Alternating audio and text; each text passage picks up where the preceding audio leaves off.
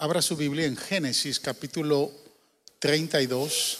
Hoy terminamos la serie de mensajes acerca de Jacob y la presencia de Dios.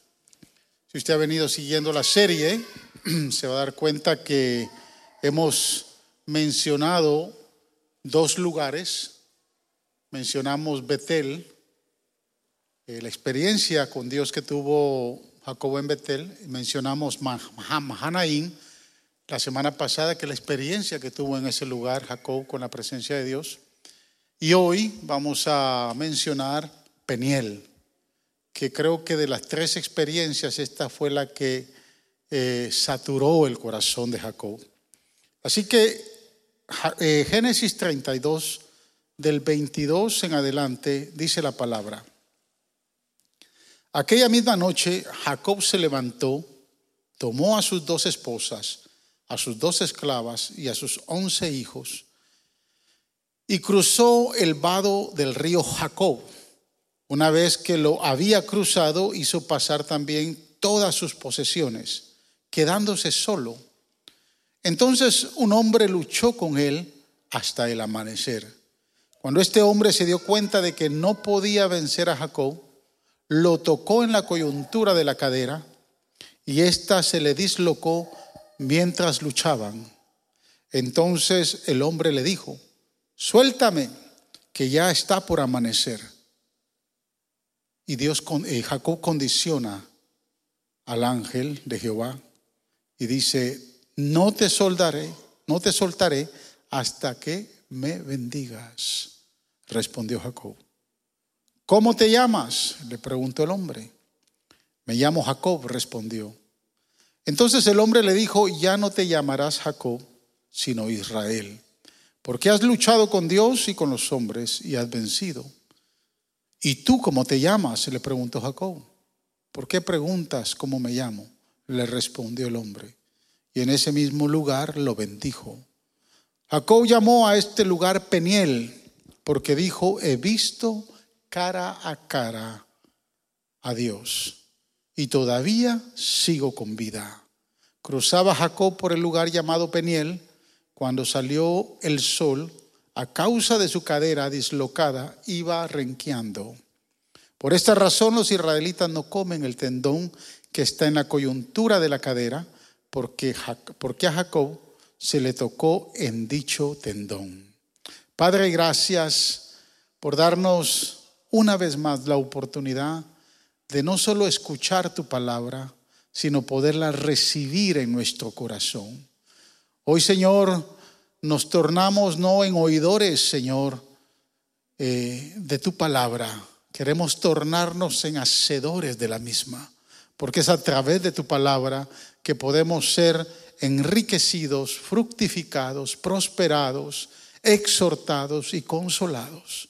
Por eso te pido que Espíritu Santo hagas una brecha, Señor, en, este, en, este, en esta mañana, en el corazón de cada uno de tus hijos, para recibir tu palabra. Gracias por darnos este privilegio. Bendice tu palabra en el corazón de cada vida.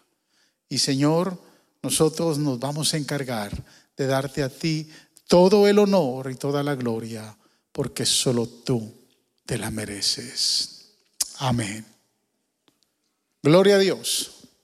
Puede sentarse, amado hermano.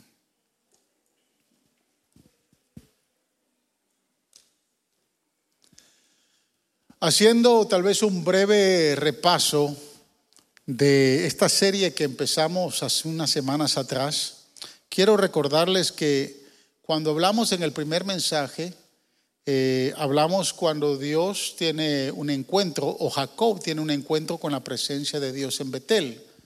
Y es ahí en Betel donde Jacob eh, recibe cuatro promesas de parte del Señor.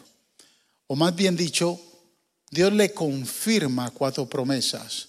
Dios le dice, yo estaré contigo, nunca te abandonaré, yo te voy a guardar y te haré volver a esta tierra. Son cuatro promesas que eh, recibe en confirmación Jacob en Betel. Veinte años después, como lo vimos la semana pasada, cuando Jacob regresa a su tierra para confrontar a su hermano Esaú y llega a Mahanaim. Y es en Mahanaim donde Jacob ve el cumplimiento entonces de estas cuatro promesas que Dios le había entregado. Y lo vio bajo la cobertura de una experiencia muy maravillosa. Él ve dos campamentos de ángeles, dos compañías de ángeles, y obviamente eran dos coberturas grandes. Y desde ahí eh, Jacob entiende el cumplimiento de las promesas de Dios para su vida. Pero todavía llegando a Mahanaim, no se resuelven todos los problemas que hay en el corazón de Jacob. Todavía en Jacob hay serios problemas en su corazón que él tiene que resolverlos y definitivamente él tiene que tener una experiencia más. Y esa experiencia maravillosa es la que tiene en Peniel. Esta experiencia lo va a transformar a él de una manera impresionante. Lo va a hacer dar un giro de 180 grados. Amén. Y es un giro que le permite tener una experiencia no solo para él, sino para toda su descendencia. Por eso es que cuando leemos el verso 30, Génesis 32, 30, dice, Jacob llamó a ese lugar Peniel, porque dijo, he visto cara a cara a Dios. Y dice algo bien impresionante. Dice, y todavía estoy con vida. Peniel significa cara a cara, ver cara a cara a Dios o ver el rostro de Dios.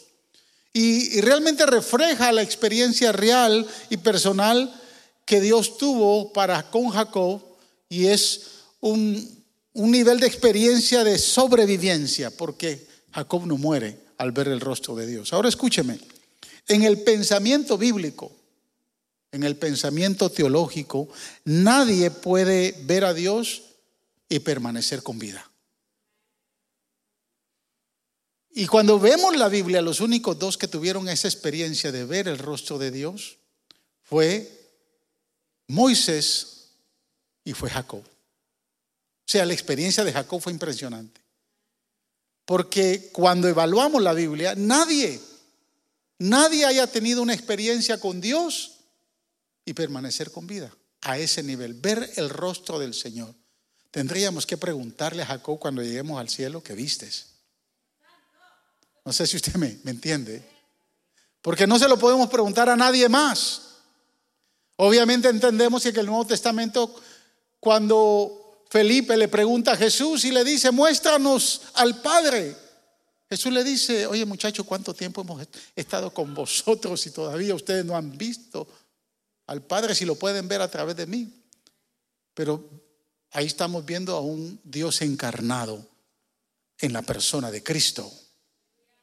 Y creo que usted y yo nos hubiera gustado ver el rostro de Jesús. Amén. ¿A cuánto les hubiera gustado ver el rostro del Señor? Cuando usted se pone a pensar en el rostro del Señor, hay cosas impresionantes que podemos ver, porque algunos se podrán imaginar al hombre más guapo de la historia. ¿Está de acuerdo conmigo? Pero cuando usted examina, y ese es un homework que le voy a dar, cuando usted va a cantar de los cantares, ahí se va a dar cuenta, en el capítulo 5, usted puede tener una imagen de quién era Jesús. Y quiero que vaya a cantar de los cantares en su casa en el capítulo 5 y usted va a ver una experiencia maravillosa de cómo pudo haber sido el rostro del Señor Jesús. Pero yo creo que por esta razón de la experiencia de sobrevivencia que tiene Jacob en Peniel, la presencia de Dios lo lleva a Jacob a descubrir tres verdades poderosas que van a ser muy relevantes, no solo en la vida de él, sino para toda su descendencia. O sea que en primer lugar, la primera verdad que descubre Jacob es que él puede ser perseverante en su relación con Dios, en su vida de relación con Dios. Y lo hace, el Señor le muestra, o la presencia de Dios se lo muestra a través de una pelea, de una lucha personal que tiene Jacob. Los versos que leímos del 24 al 26 en Génesis 32, dice la palabra, quedándose solo, Entonces un hombre luchó con él hasta el amanecer. Esta es una teofonía de la representación de Cristo en el Antiguo Testamento. Una teofonía es una representación de Dios o de Jesús en el Antiguo Testamento. Y nosotros sabemos que, por ejemplo, la, versión Reina Valera dice el ángel de Jehová. La versión Reina Valera antigua dice el ángel de Jehová. Peleó y luchó con Jacob. Se representando la figura de Cristo. Amén. Ahí en el Antiguo Testamento. Verso 25 dice, cuando ese hombre se dio cuenta de que no podía vencer a Jacob, le tocó en la coyuntura de la cadera y ésta se le dislocó mientras luchaban. Entonces el hombre le dijo, suéltame, suéltame, que ya está por amanecer. Y Jacob viene y condiciona soltar al ángel o soltar a Cristo, lo condiciona con ser bendecido. No te voy a soltar a no ser que me bendigas. Y es impresionante esta respuesta de Jacob. Fíjese que el profeta Oseas, cuando él habla acerca de esta experiencia de Jacob, de este encuentro, de esta lucha con Jacob, en el capítulo 12, versos 3 y 4, el profeta Oseas declara esto y dice, aún en la matriz, Jacob luchó con su hermano cuando se hizo hombre, hasta peleó con Dios. Sí luchó con el ángel y venció, lloró y clamó para que lo bendijera allá en Betel encontró cara a cara con Dios y Dios habló con él. Mire, hermanos, Jacob viene peleando con todo el mundo desde el vientre de su madre. Este tipo era un peleonero. Creo que era miembro de Faro de Luz. Peleó con su hermano, peleó con su padre, peleó con su tío Labán. Peleó hasta con él mismo. Y por último tiene una última lucha y pelea con Dios. Ya anda peleando con todo el mundo. Algunas esposas están codiando ya al esposo. Pero me pregunto, yo me pregunto, ¿cuándo Jacob, escúcheme bien, alcanzó prevalecer y alcanza a ser fortalecido en medio de esa lucha? Yo pienso que cuando lloró, el profeta, o sea, dice que lloró porque le dolió. Y no fue hasta cuando lloró y suplicó. En otras palabras, cuando él dijo, no te dejaré si no me bendices. Jacob fue el que estaba llorando en esa experiencia. Jacob fue el que fue inmovilizado el que fue quebrantado, el que fue postrado en dolor. Porque de la única manera que el Señor lo deja es quebrantando su cadera, dislocando su cadera. Y a pesar de que estaba llorando, a pesar de que estaba perdiendo, a pesar de que estaba clavado en el suelo por el dolor, sin embargo, Jacob no se rindió permaneció en la presencia del Señor. Yo me pregunto, ¿por qué Dios quiso luchar con Jacob? O mejor dicho, ¿por qué Dios le gusta pelear y luchar con nosotros? ¿Cuántos han luchado con Dios? ¿Cuántos han peleado con Dios? ¿Por qué Dios le gusta luchar? Con sus hijos. Por la misma razón que a mí me gusta luchar con mi perrito Chac.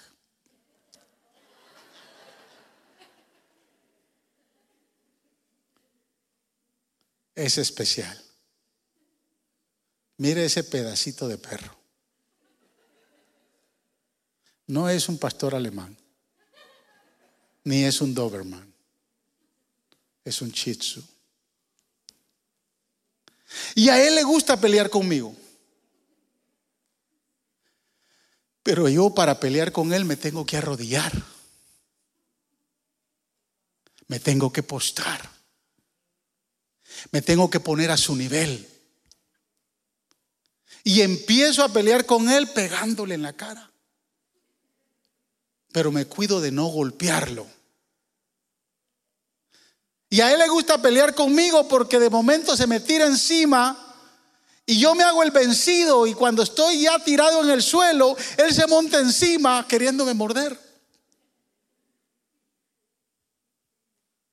Y mire hermanos, a Dios le gusta pelear con nosotros. Es más, Él disfruta pelear con nosotros. A eso se le llama intimidad.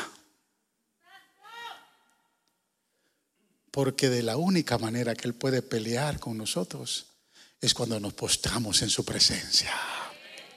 Y entonces Él se baja a nuestro nivel y va a pelear a nuestro nivel.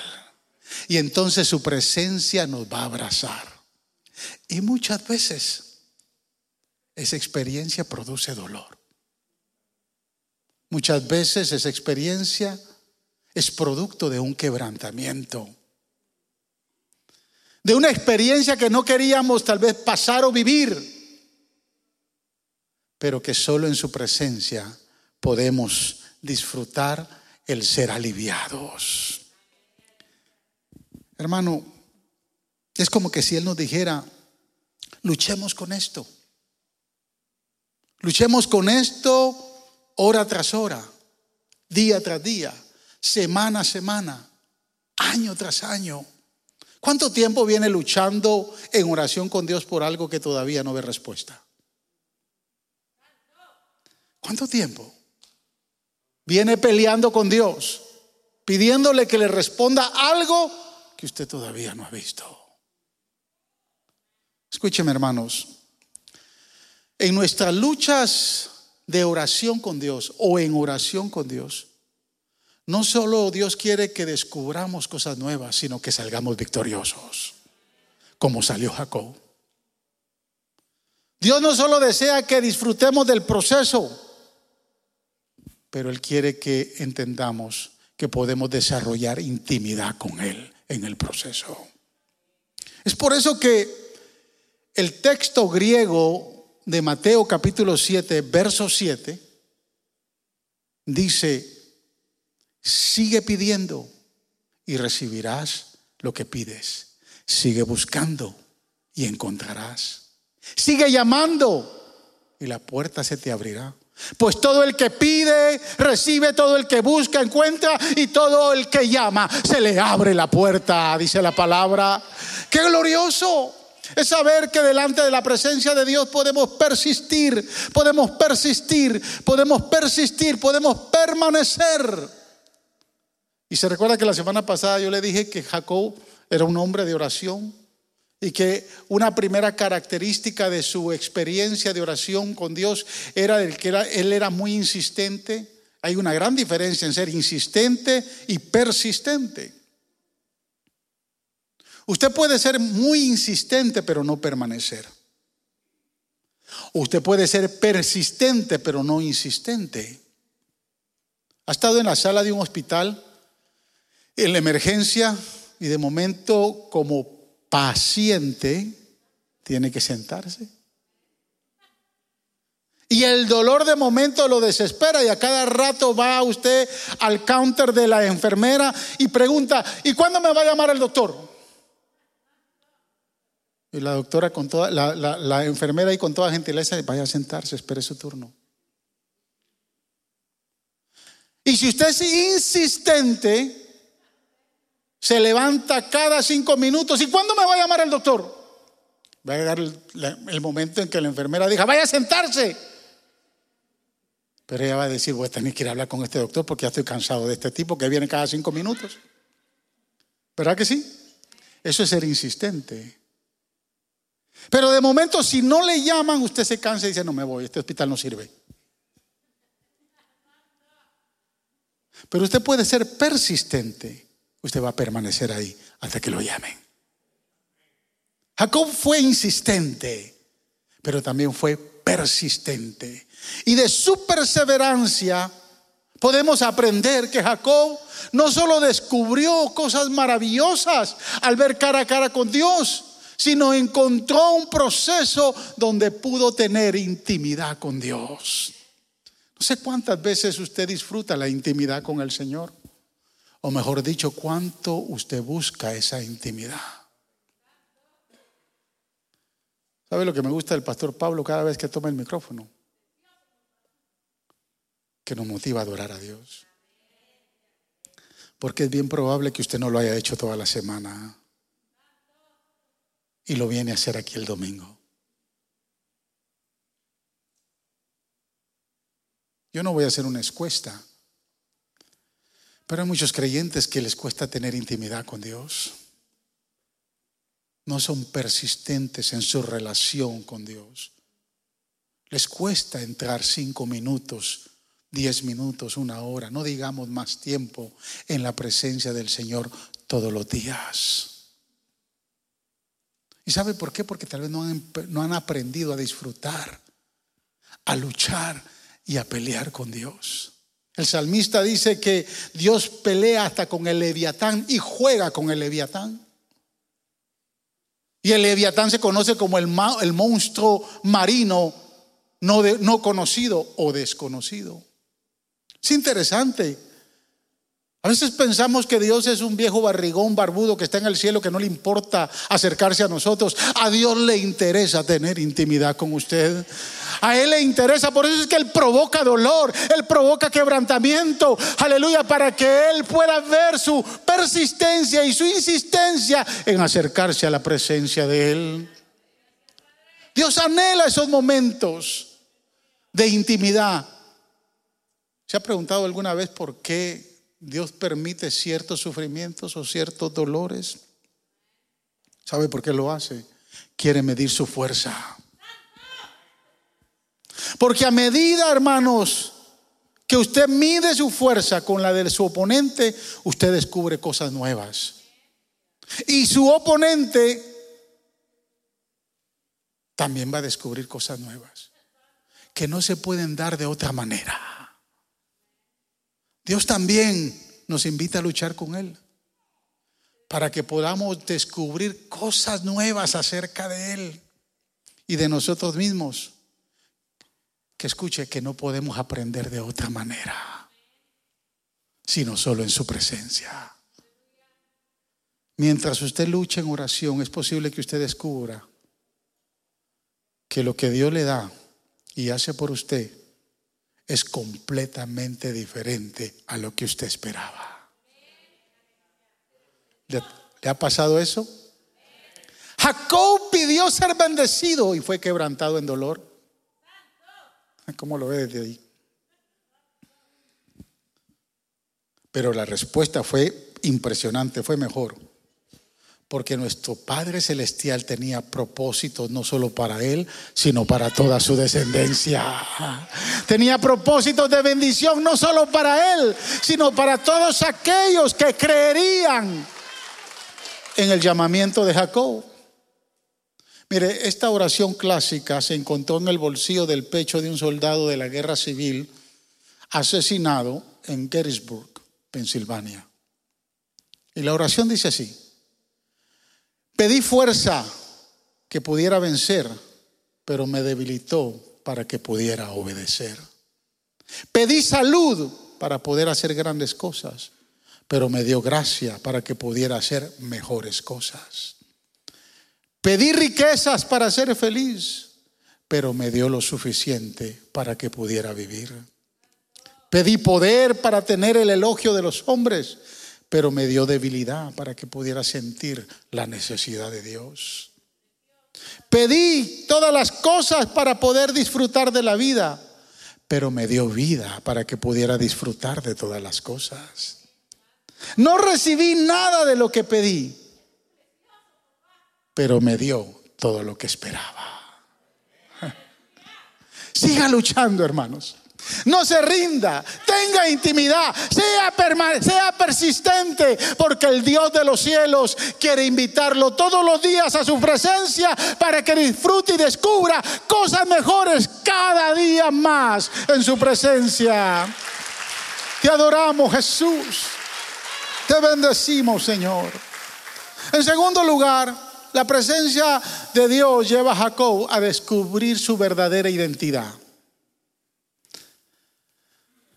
¿Alguna vez le, le han preguntado quién eres? ¿Le han preguntado?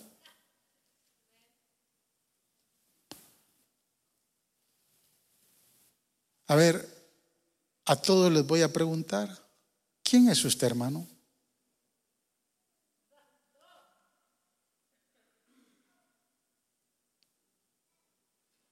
Y le aseguro que usted va a pasar no cinco minutos ni diez, va a pasar tal vez varias semanas queriendo responder esa pregunta. Porque no definimos todavía nuestra identidad. Yo le puedo preguntar, por ejemplo, a la pastora Cristi, ¿quién eres? Bueno, soy Cristi, no, no te estoy preguntando tu nombre. Te estoy preguntando quién eres. Al ser humano le cuesta identificar, definir quién es.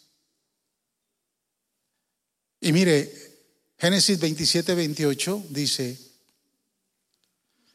que el ángel le pregunta, ¿cómo te llamas? Preguntó el hombre. Jacob contestó. Jacob contestó él. Y entonces el ángel le dice, tu nombre ya no será Jacob, le dijo el hombre. De ahora en adelante serás llamado Israel, porque has escuchado con Dios, has, luchado con Dios y con los hombres y has vencido. ¿Significa esto que, que Dios, hermanos, no sabía con quién estaba luchando? No. El Señor conocía el nombre de Jacob, pero ahora le está dando una oportunidad para recordarse quién verdaderamente es Él. Sí, años atrás, 20 años atrás, porque esto todavía no estaba resuelto en el corazón de Jacob. 20 años atrás, antes de salir de Padán Maram no es Dios, sino es su padre, que ya está ciego, le pregunta, ¿quién eres? Cuando Jacob, ahí alineado con su madre, ha hecho y ha preparado la mentira más grande de su vida. Cuando quiere usurpar o usurpa la identidad de su hermano. La viejita mañosa, como muchas,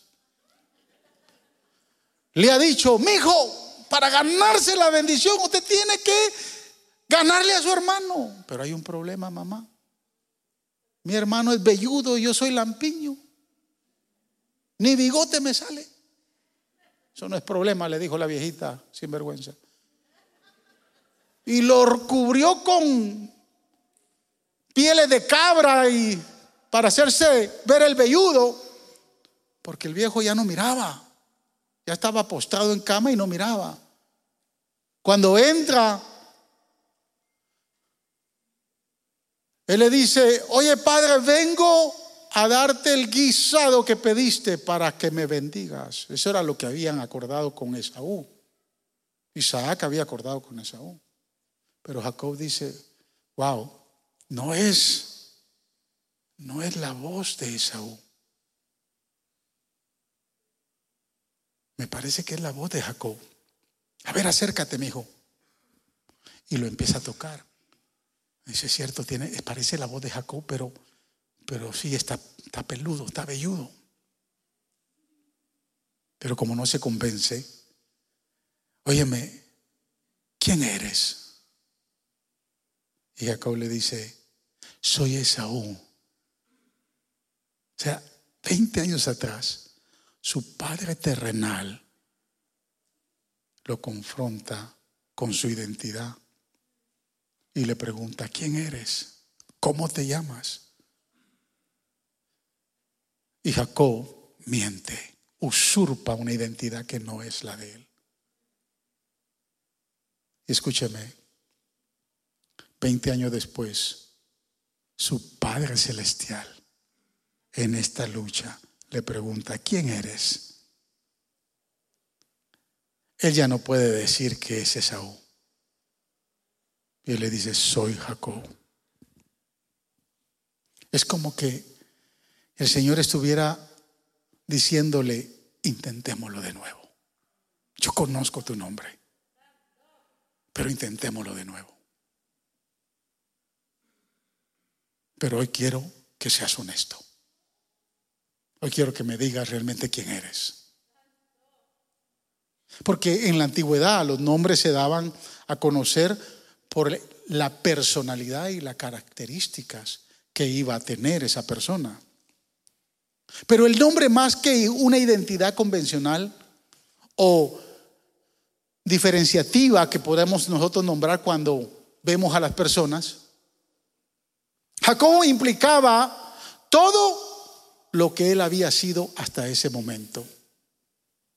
Había sido un usurpador, un engañador, un peleonero. Y aquí lo que vemos es una confesión de reconocimiento de quién es él. No, no soy Esaú. Jacob significa usurpador. Significa peleonero.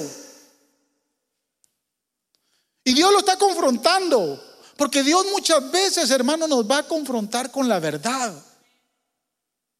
Ante Dios no podemos ocultar quiénes somos. Nuestra alma está desnuda delante de su presencia cuando entramos a su presencia y no podemos ocultarle nada. Usted no puede venir con, con el Señor a vacilarlo. Muchos le huyen a la presencia de Dios porque saben que tienen que descubrir su, su identidad. Tienen que ser sinceros, tienen que abrirse. Y no es porque Dios no nos conozca, mire, Dios nos conoce los sinvergüenza que somos. El tema es que a Dios le gusta que nosotros podamos confesar quiénes somos, reconocer quiénes somos. Porque aquí engañamos a todo mundo, hermanos. Y ahora en el Zoom se engaña también a muchos.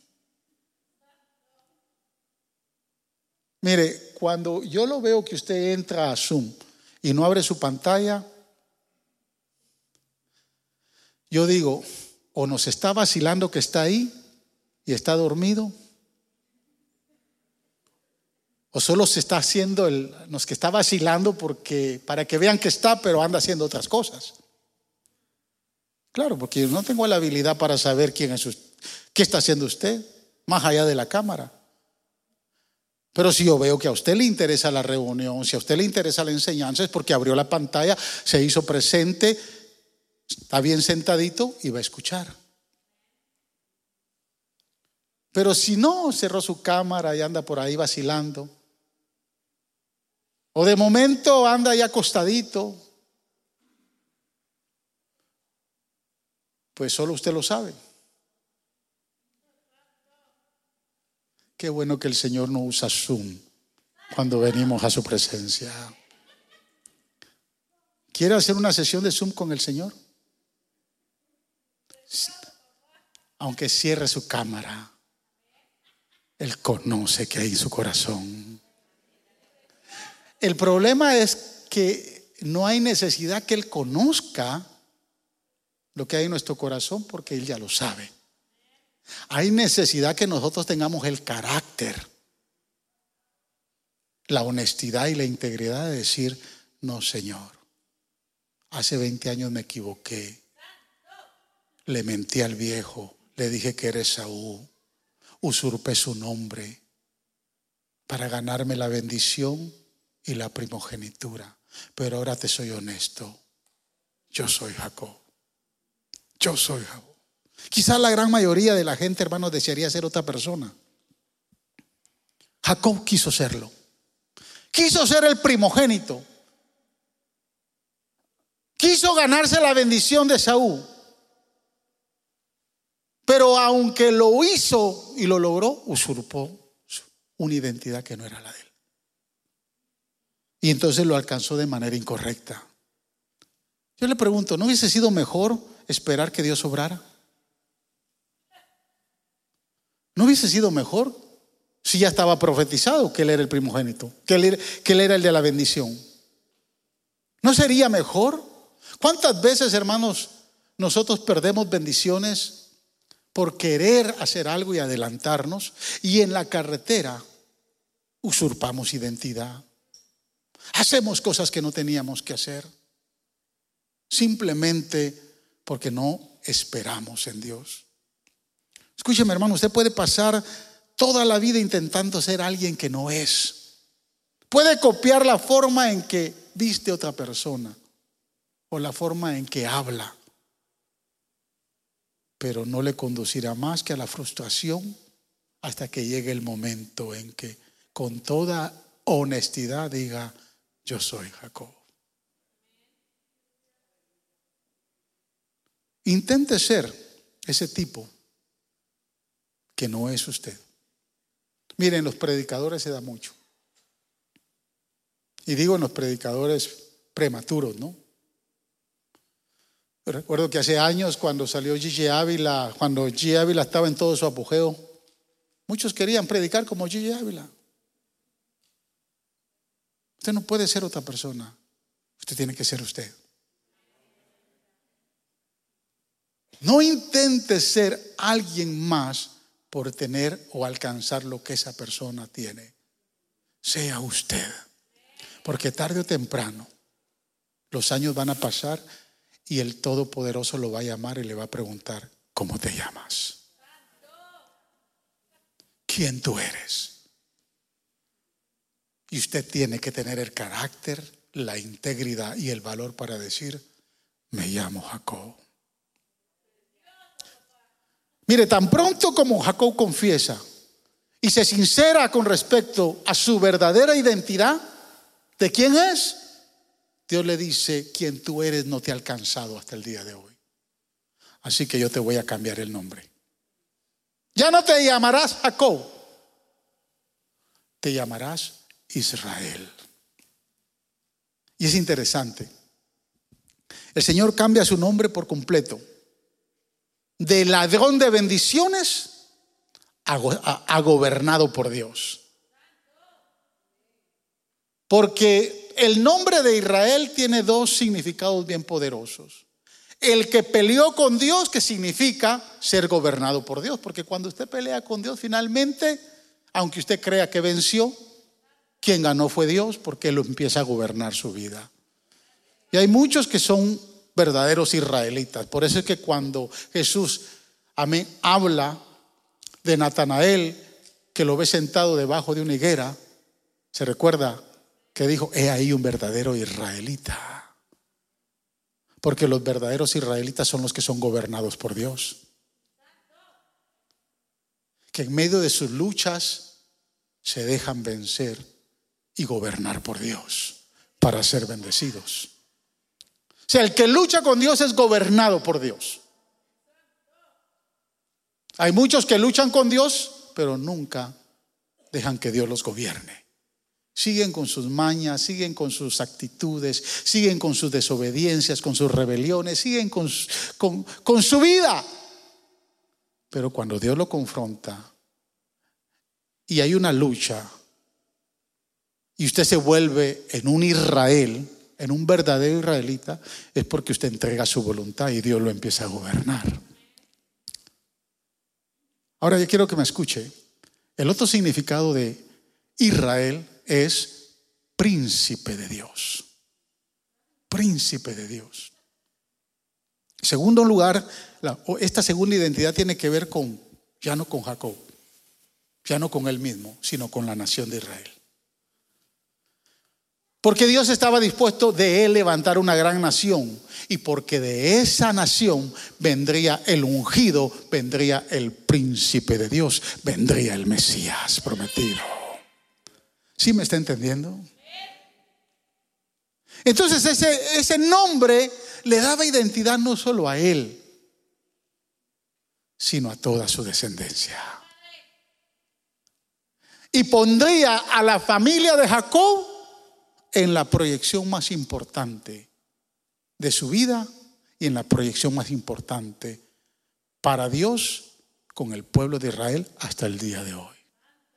Nada se mueve sobre la faz de la tierra sin que Dios no permita que la palabra profética se cumpla alrededor del reloj de Israel que hoy en día usted y yo conocemos. Nada.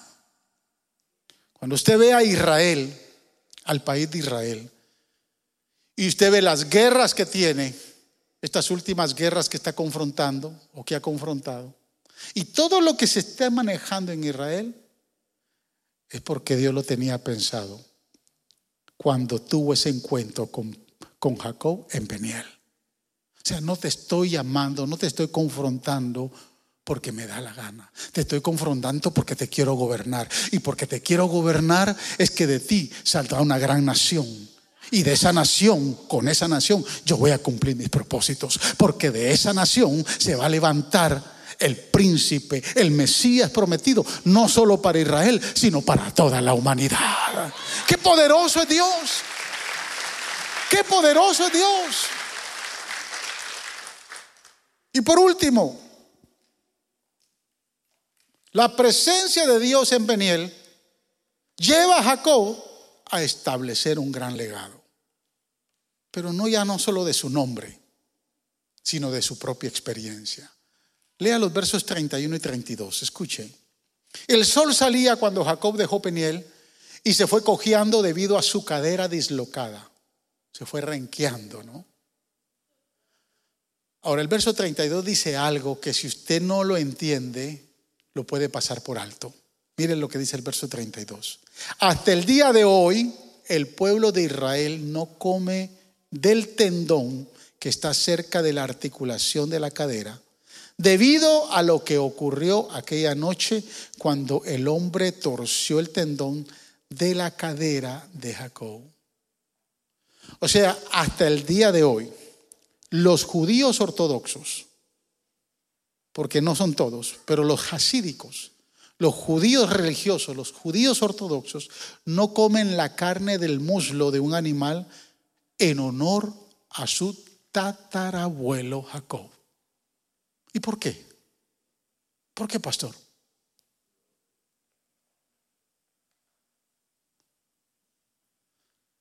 En el túnel del tiempo de los descendientes de Jacob se conmemora no su astucia. No se conmemora su inteligencia. No se le, no se le conmemora su carisma.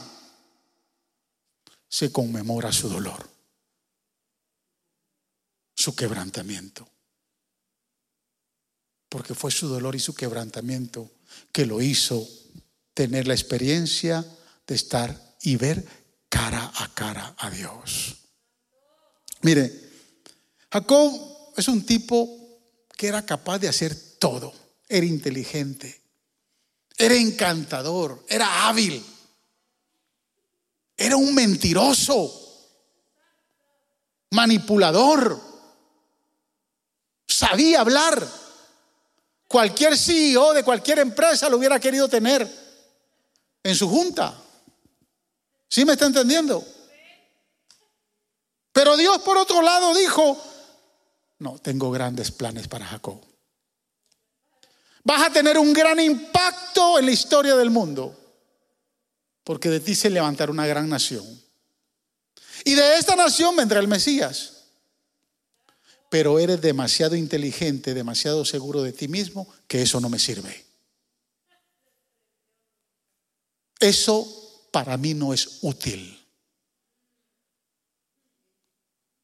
Por tanto, te voy a romper, te voy a quebrantar, te voy a pasar por desiertos que nunca pensaste que ibas a pasar. Y tan igual como le dijo a Pablo, o dijo de Pablo, lo voy, le voy a mostrar cuánto debe de sufrir por mi nombre. ¿Quién le dijo a usted que Dios le interesa qué tan bonito canta, qué tan bonito toca, qué tan lindo predica? ¿Quién le dijo a usted que, mire, a Dios no le impresiona lo que hacemos acá? A Dios le impresiona qué vamos a hacer con nuestros quebrantamientos cuando somos postrados en dolor. A nosotros nos impresiona tener habilidades y cualidades y hacer grandes cosas para que en el altar la gente obviamente nos vea. Y camafluchamos el asunto. Lo que pasa es que quiero como vean cómo yo adoro a Dios. Con qué unción predico. Escúcheme.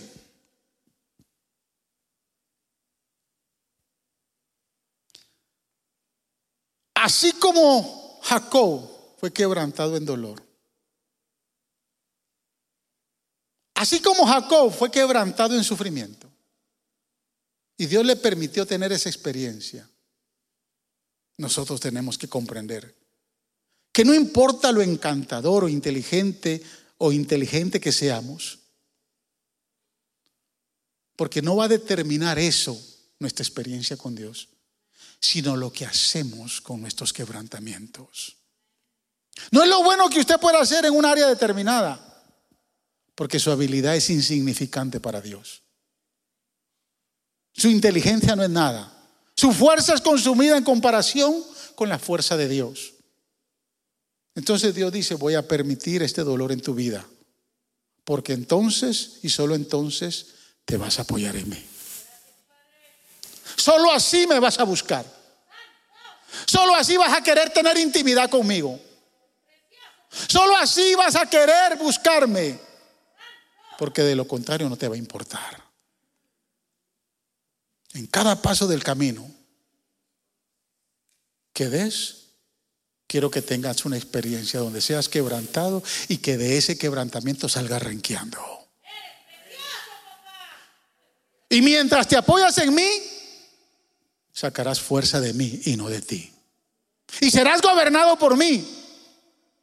En lugar de tratar de estar haciendo cosas que quieras hacerlo con tu propia energía y con tu propia fuerza. Y solo los que hemos vivido por quebrantamiento sabemos que a veces queremos negociar con Dios y a veces le decimos, sí Señor, está bien, está bien Señor, entiendo que tengo que estar destrozado para poderme apoyarme en ti. Pero Señor, ¿qué pasa? ¿Qué tal si una vez que soy quebrantado y aprendo, no me puedes curar? ¿No me puedes sanar? Una vez que he luchado contigo sobre este tema determinado, Señor, ¿no me puedes hacer de nuevo? Y olvidarme que todo esto pasó.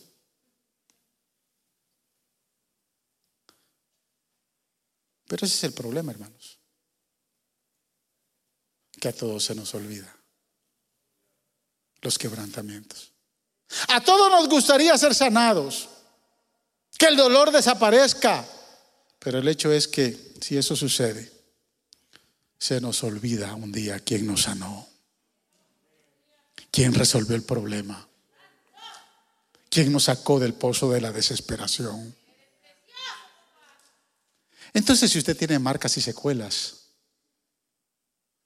es para que él entienda, para que usted entienda que no podemos dejarnos de apoyar en él. Quiero preguntarle, ¿cuántos de ustedes siguen aún en el problema? ¿Cuántos de ustedes han llorado o cuántos no hemos llorado y pedido, Señor, sáname.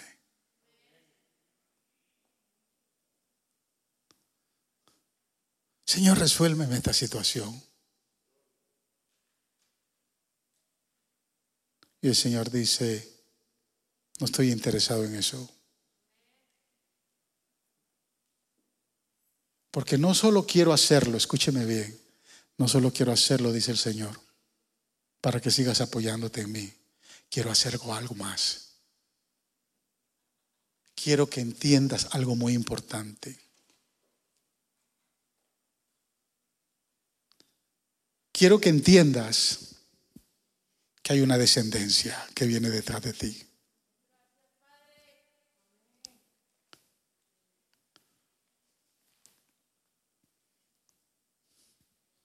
Hay una descendencia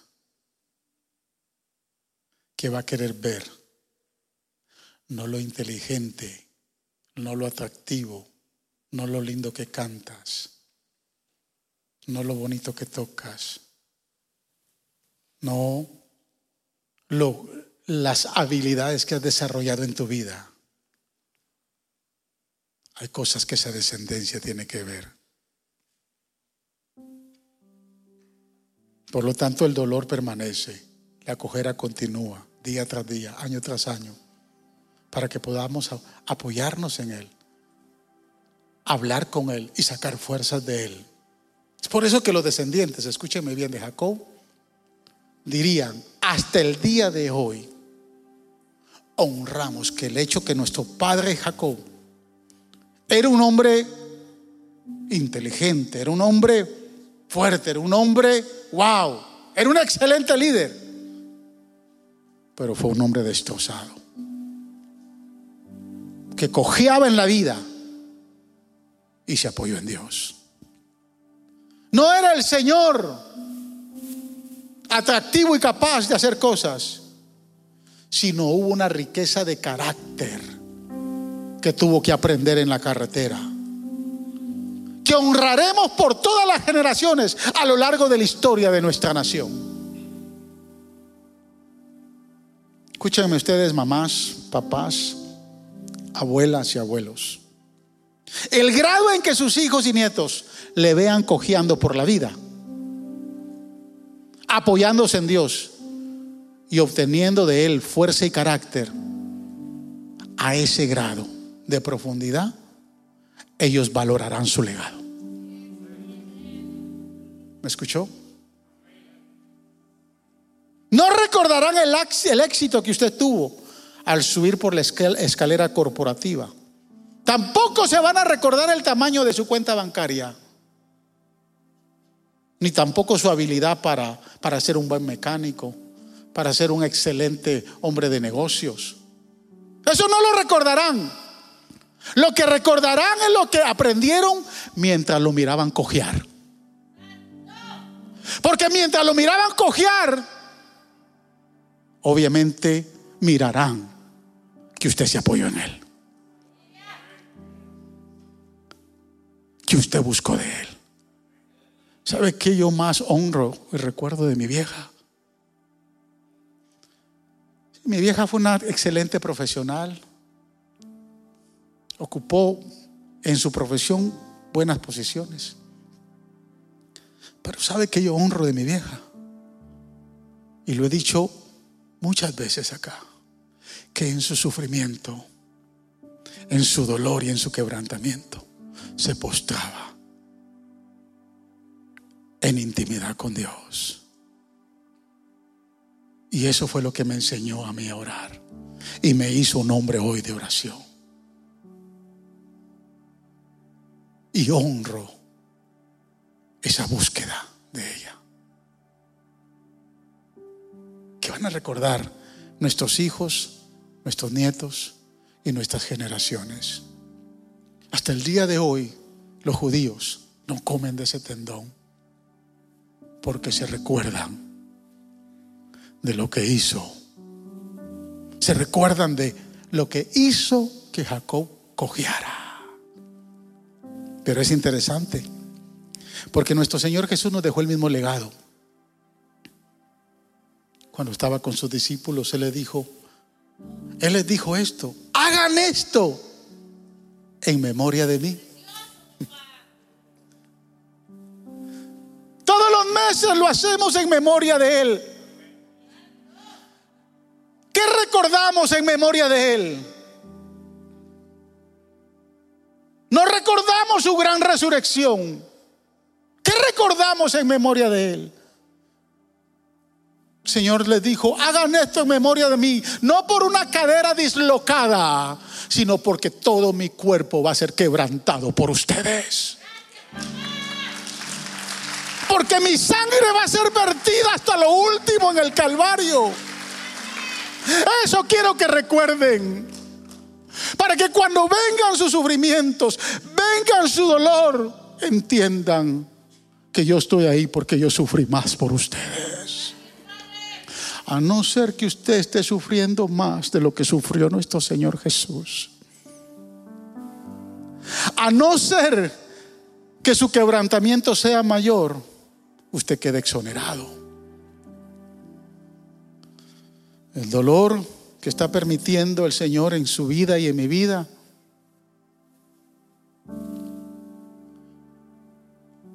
es comunión para nuestra, para nuestra intercesión y nuestra intimidad con Él. Es fundamental para nuestra relación con Él.